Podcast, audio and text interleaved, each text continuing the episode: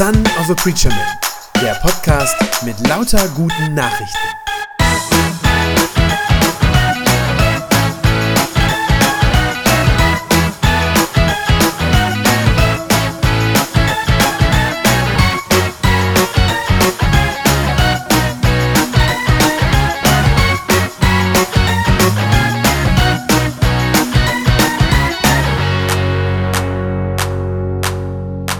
Starten heute in eine neue Themenreihe. Ähm, die Passionszeit hat ja begonnen, das wisst ihr alle. Am Mittwoch ging es los, heute der erste Sonntag in der Passionszeit. Das ist ja für uns Christen immer die Zeit, in der wir uns besonders vertiefen in das Leiden und dann ja auch in den Tod von Jesus. Ähm, meistens tun wir das mit einem sehr individuellen Blick. Das heißt, wir denken dann darüber nach, was bedeutet dieser Tod von Jesus für mich, für mich persönlich. Ähm, wir glauben ja auch, dass er uns persönlich Rettung gebracht hat, Heil und Erlösung. Und das ist auch alles richtig und das ist auch gut so. Worüber wir dann aber manchmal weniger nachdenken, ist, dass der Tod von Jesus auch eine globale Bedeutung hat. Also nicht nur für mich individuell, sondern global. Dass der Tod von Jesus der Mittelpunkt, ja der Wendepunkt der ganzen Weltgeschichte ist. Es ist das wichtigste Ereignis in der Geschichte der Menschheit. Wir denken auch nicht so oft daran, dass sein Tod und seine Auferstehung in der Menschheitsgeschichte etwas absolut Einmaliges und Einzigartiges sind, dass das Gottes Plan zur Rettung der Menschheit war von Anfang an. Und dass Gott dieses wirklich Besondere, dieses einzigartige Ereignis schon vorher, jahrhundertelang angekündigt hatte und übrigens auch schon vorbereitet hatte. Und genau darum soll es in dieser Themenreihe gehen. Damit wollen wir uns beschäftigen. Das wollen wir in dieser Passionszeit in den Blick nehmen. Und deshalb heißt die Reihe mit Ansage. Was verrät uns das Alte Testament über den Kreuzestod von Jesus? Ich könnte mir vorstellen, dass der ein oder andere das erstmal eine komische Formulierung findet und sagt, äh, was soll das denn bitte? Wie soll uns denn das Alte Testament etwas über den Tod von Jesus sagen können? Ich meine, das Alte Testament, das wurde doch etliche Jahrhunderte früher geschrieben, als Jesus überhaupt geboren wurde. Ähm, da konnten die Menschen doch noch gar nichts von Jesus wissen, geschweige denn von seinem Tod. Die Kreuzigung als Todesstrafe, die war zur Zeit des Alten Testaments noch gar nicht erfunden. So könnte man sagen, Stimmt auf der einen Seite auch, äh, auf eine gewisse Weise, andererseits aber auch nicht. Das sind so die Einwände, die man aktuell hört, auch im Mainstream der äh, aktuellen deutschen Universitätstheologie. Da wird dann gesagt, man müsste da ganz vorsichtig sein, wenn man als Christ jetzt das Alte Testament liest und dann meint, man würde da irgendwie schon Jesus drin entdecken, ähm, dann wäre das irgendwie respektlos oder kulturell übergriffig oder wie auch immer, weil die Autoren vom Alten Testament natürlich noch keine Christen waren, das ist ja klar. Ähm, und dann wird gesagt, man, man dürfte das nicht machen als Christ. Man dürfte da sozusagen nicht in diese Texte Dinge hineinlesen, die da eigentlich noch gar nicht drinstehen können. Ich bin überzeugt, dass es drei gute Gründe gibt, warum das falsch ist und warum das nicht richtig ist und warum wir das im Gegenteil sogar unbedingt tun sollten. Drei Gründe. Erstens kann im Alten Testament natürlich schon was über Christus drinstehen. Denn wenn wir davon ausgehen, dass das nicht nur menschliche Autoren gewesen sind, sondern dass Gott da am Werk war, dass er die biblischen Autoren mit seinem Geist inspiriert hat, dass er sie geleitet hat, ja, dann kann da natürlich schon etwas drinstehen, auch wenn die Autoren selber, die das aufgeschrieben haben, das vielleicht noch gar nicht so verstanden haben. Aber Gott hat schon mehr hineingelegt, als die Menschen selber es ahnen konnten. Das ist der erste Grund. Zweitens haben Christen in allen Jahrhunderten das auch genauso verstanden und das Alte Testament genauso gelesen. Das war die übliche Art, wie man das Alte Testament gelesen hat. Ähm, übrigens nicht bloß irgendwie im Mittelalter oder so, sondern vor allem die allerersten Christen, die haben das schon so gemacht, die haben es schon so gelesen und die waren ja selber vorher Juden gewesen. Die kannten sich wahnsinnig gut aus im Alten Testament und haben trotzdem, nein, ich würde sagen genau deshalb, das Alte Testament so gelesen, dass sie sagen, da ist schon Jesus Christus drin angekündigt. Und der dritte Grund, warum wir das nicht nur dürfen, sondern ich glaube sogar tun sollten, es ist der wichtigste Grund, das ist nämlich, dass Jesus selbst gelehrt hat, dass das Alte Testament von ihm redet. Er hat es selber gesagt. Ähm, als er von den Toten auferstanden war, also nach Ostern, da gibt es diese Geschichte, wie er mit zwei von seinen Jüngern unterwegs ist, eine Straße entlang geht, wie er mit denen redet und die ihn aber nicht erkennen. Und denen sagt er, dass sie das längst alles hätten wissen können. Ja, was mit ihm geschehen wird, Warum? Weil es schon im Alten Testament aufgeschrieben war und weil sie das doch schon gut kannten. Ich habe einen ähm, Bibelvers mitgebracht aus Lukas 24, äh, da wird das deutlich. Da schimpft Jesus sie gerade zu und äh, da heißt das so, Jesus sagte zu ihnen, was seid ihr so schwer von Begriff? Warum fällt es euch nur so schwer, an all das zu glauben, was die Propheten gesagt haben? Musste nicht der Messias das alles leiden, um dann in seine Herrlichkeit einzutreten? Danach erklärte er ihnen in der ganzen Schrift alles, was sich auf ihn bezog. Er fing bei Mose an und ging durch sämtliche Propheten. Also ihr seht, für Jesus selber ist das total klar. Ja, er fängt bei Mose an, also spricht ganz vorne, geht durch sämtliche Propheten durch. Für ihn ist das klar. Natürlich bezieht sich das Alte Testament auf ihn, das sagt er selber. Und darum kann man, davon bin ich überzeugt, wenn man das Alte Testament nur gründlich liest, kann man da auch schon vieles über Jesus lernen und auch schon über seinen Tod. Und genau das ist das, was wir tun wollen, was ich mit euch vorhabe. Wir wollen das Alte Testament gründlich lesen in den nächsten Wochen und wir wollen schauen, was wir darin finden können, das uns schon einen Hinweis gibt, einmal auf das Leben von Jesus, aber dann eben auch schon einen Hinweis auf das Kreuz, auf seinen Tod. Ich will da nichts, das ist mir wichtig, ausdrücklich sage ich das, ich will da nichts hineinlesen, äh, nichts erfinden, was da nicht sozusagen drin ist, aber wenn das Alte Testament tatsächlich schon von Jesus redet, so wie er das selber gesagt, hatte, äh, gesagt hat, dann wollen wir das ja jetzt auch nicht irgendwie überlesen oder verpassen. Das wäre von uns jetzt dumm, wenn wir das machen würden. Denn wenn Gott diese Hinweise da schon ganz bewusst reingelegt hat in das Alte Testament, dann hat er dafür einen guten Grund gehabt und es kann uns helfen, den Kreuzestod von Jesus noch besser zu verstehen. Eine Hintergrundinformation braucht ihr heute ähm, dafür, etwas, das man wissen muss. Und zwar gibt es drei verschiedene Arten, auf denen uns Jesus sozusagen im Alten Testament schon begegnet. Drei verschiedene Arten von Texten im Alten Testament, die dafür relevant sind und in denen man Jesus schon auf unterschiedliche Weise ähm, entdecken und finden kann. Zum einen, das ist das Erste, gibt es ganz eindeutige Vorhersagen auf Jesus. Das nennen wir Prophetien. Ja, das sind Texte, die zum Teil Jahrhunderte vor Jesu Geburt äh, aufgeschrieben wurden und schon sehr konkrete Details äh, zum Teil enthalten über Jesus und seinen Tod. Das ist natürlich spannend, weil Gott da schon durch Prophetien schon Dinge offenbart hat, bevor sie überhaupt eingetreten sind. Und man kann dann schauen, wie haben sich diese Vorhersagen erfüllt. Äh, von diesen Texten werden wir auch einige lesen, die bekanntesten, die sich da auf Jesus beziehen, allerdings etwas später in der Reihe, noch nicht heute. Heute haben wir nur vielleicht so einen kleinen prophetischen Hinweis in dem Text drin, aber das kommt gleich. Die zweite Art von Texten, die etwas über Jesus und seinen Tod verraten, sind sogenannte Typologien.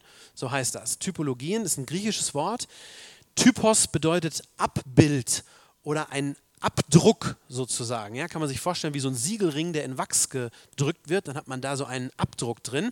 Eine Typologie ist also so ein Abdruck oder ein Abbild von einer anderen Sache.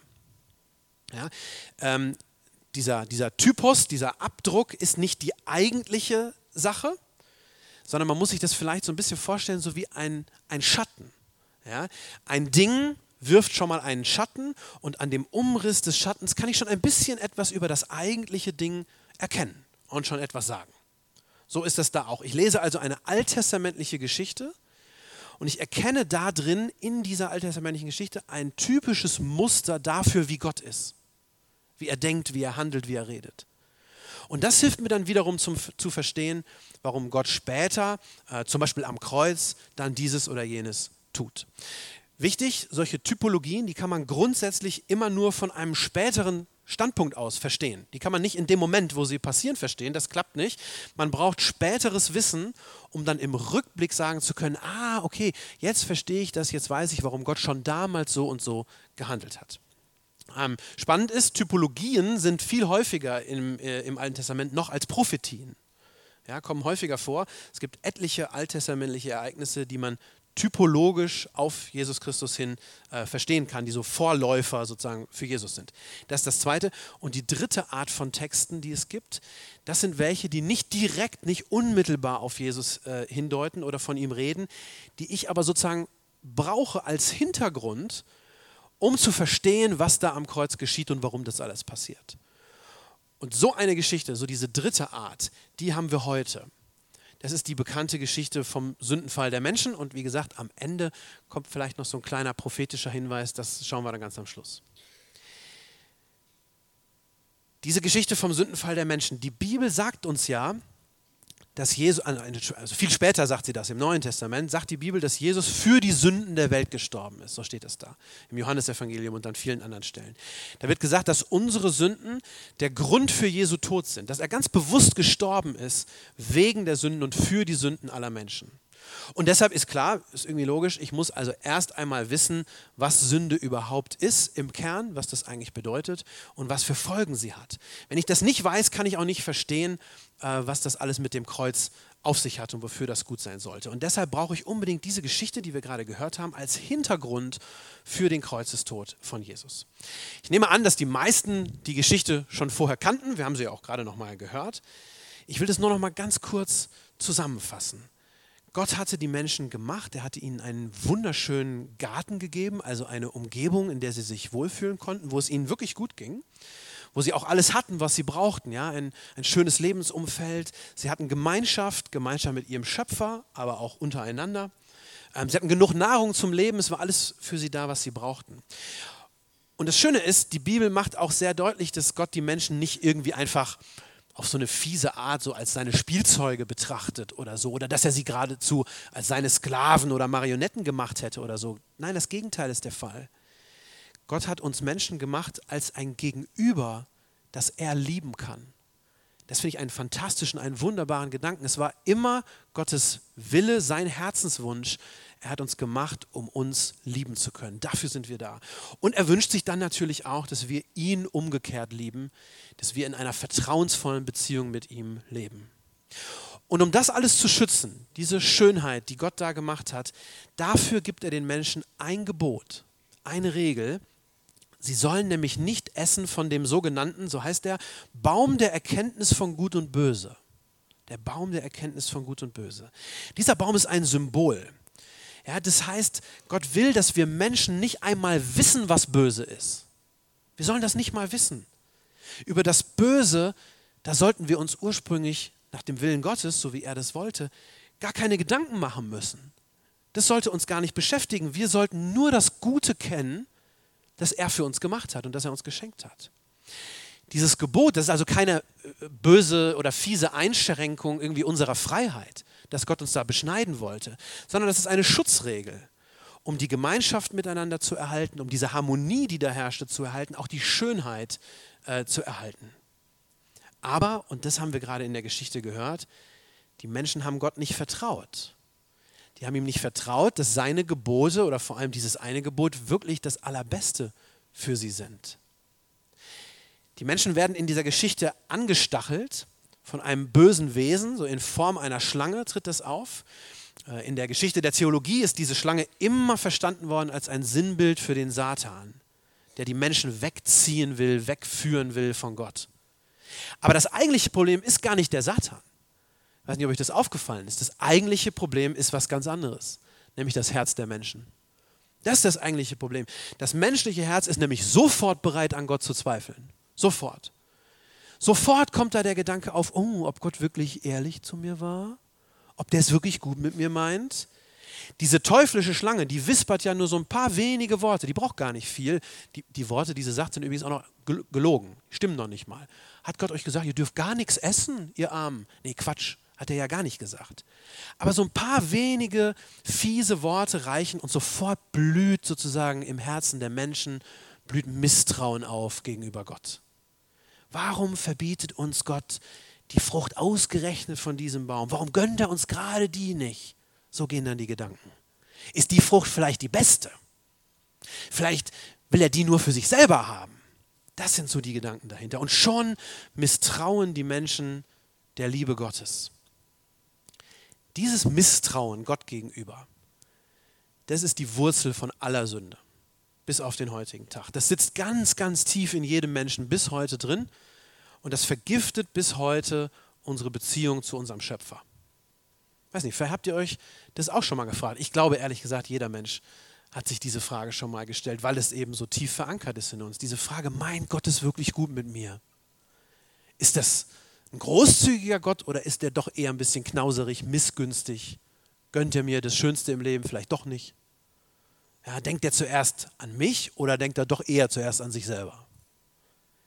Sünde ist das tiefe Misstrauen, das unser Verhältnis zu Gott so zersetzt und die Beziehung mit ihm kaputt macht. Und die gestörte Beziehung zu Gott, die bringt uns den Tod. Das ist das Erste, was wir hier aus dieser Geschichte lernen können und was später ganz, ganz zentral ist mit Blick auf Jesus und auf sein Kreuz. Sünde, also sprich die Trennung von Gott, bringt uns den Tod.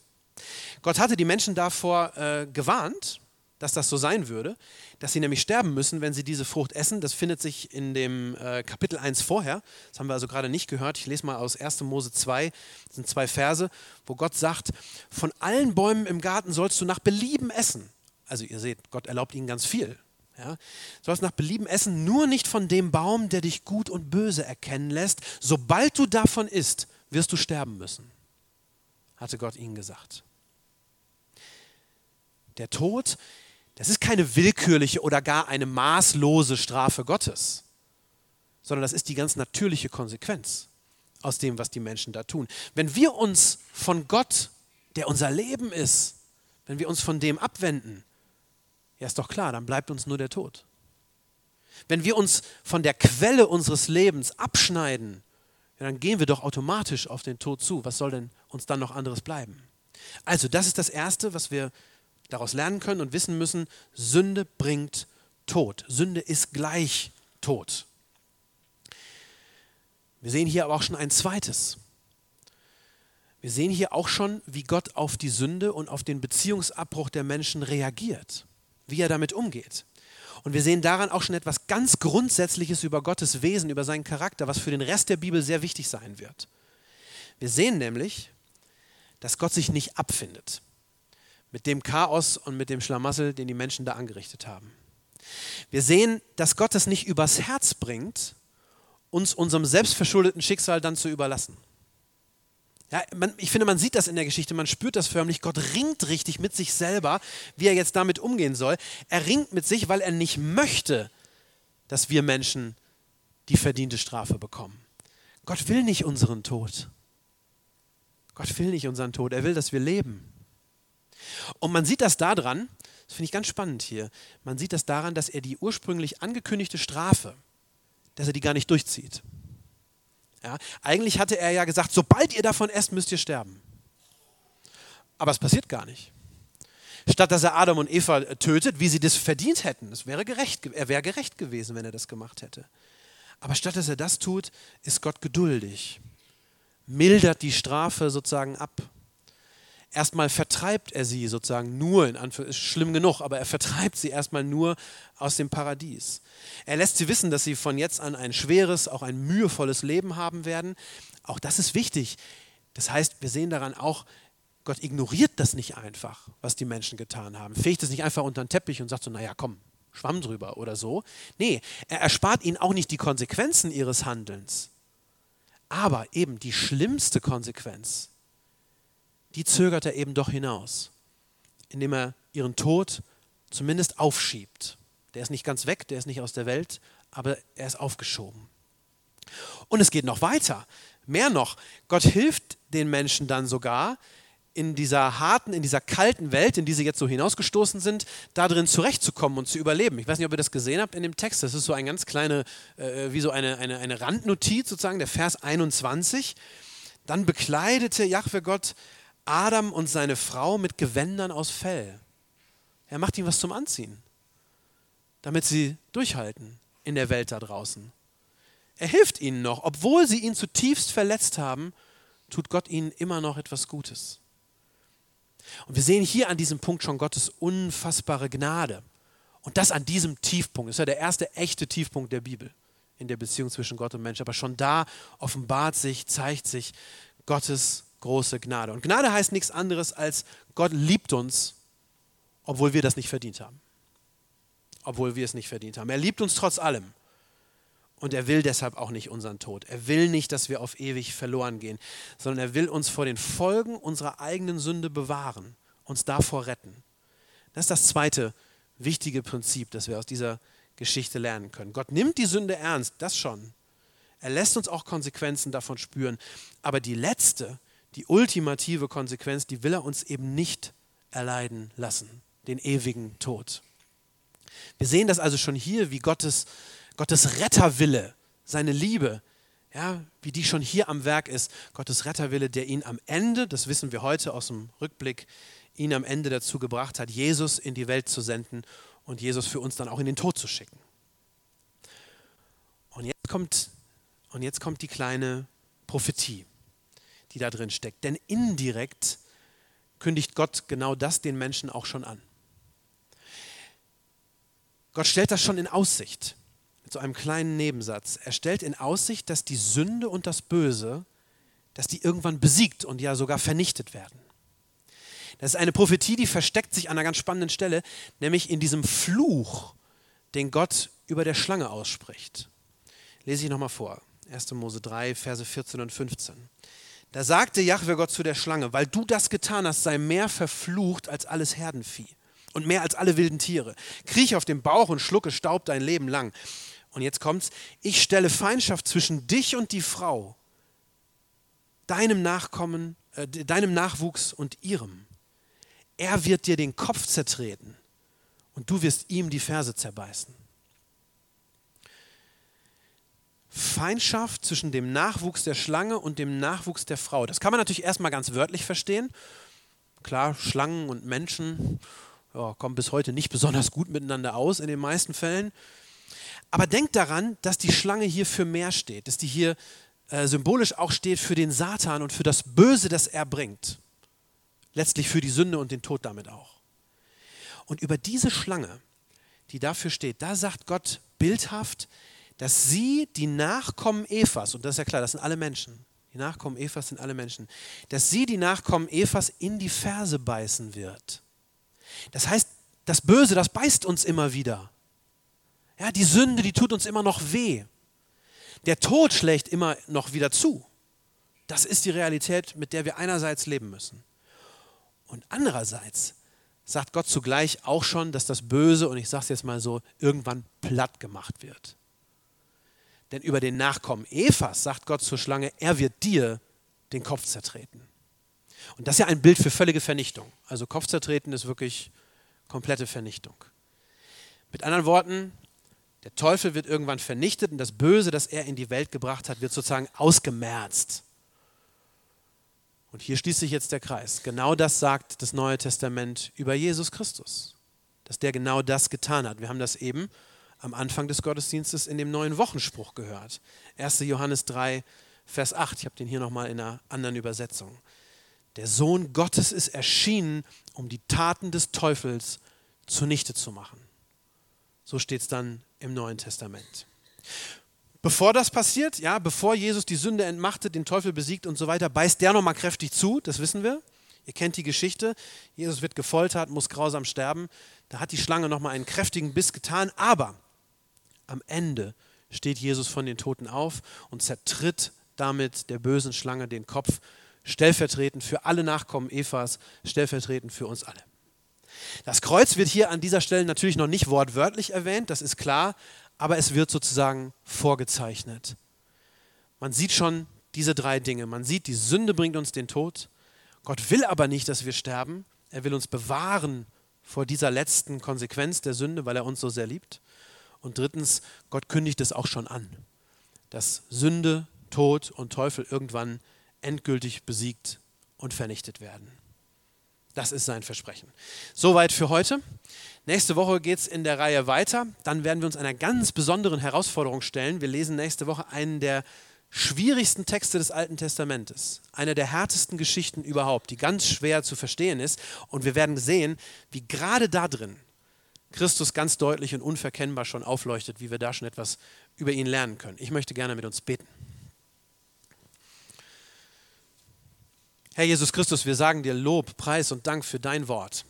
Danke, dass wir die Bibel haben, dass wir bis heute da reingucken können und dass du uns darin alles mitgeteilt hast, uns alles zeigst und alles sagst, was wir von dir wissen müssen. Danke, dass du uns von Anfang an so sehr geliebt hast, dass du uns nie aufgegeben hast, auch als wir uns von dir abgewendet haben.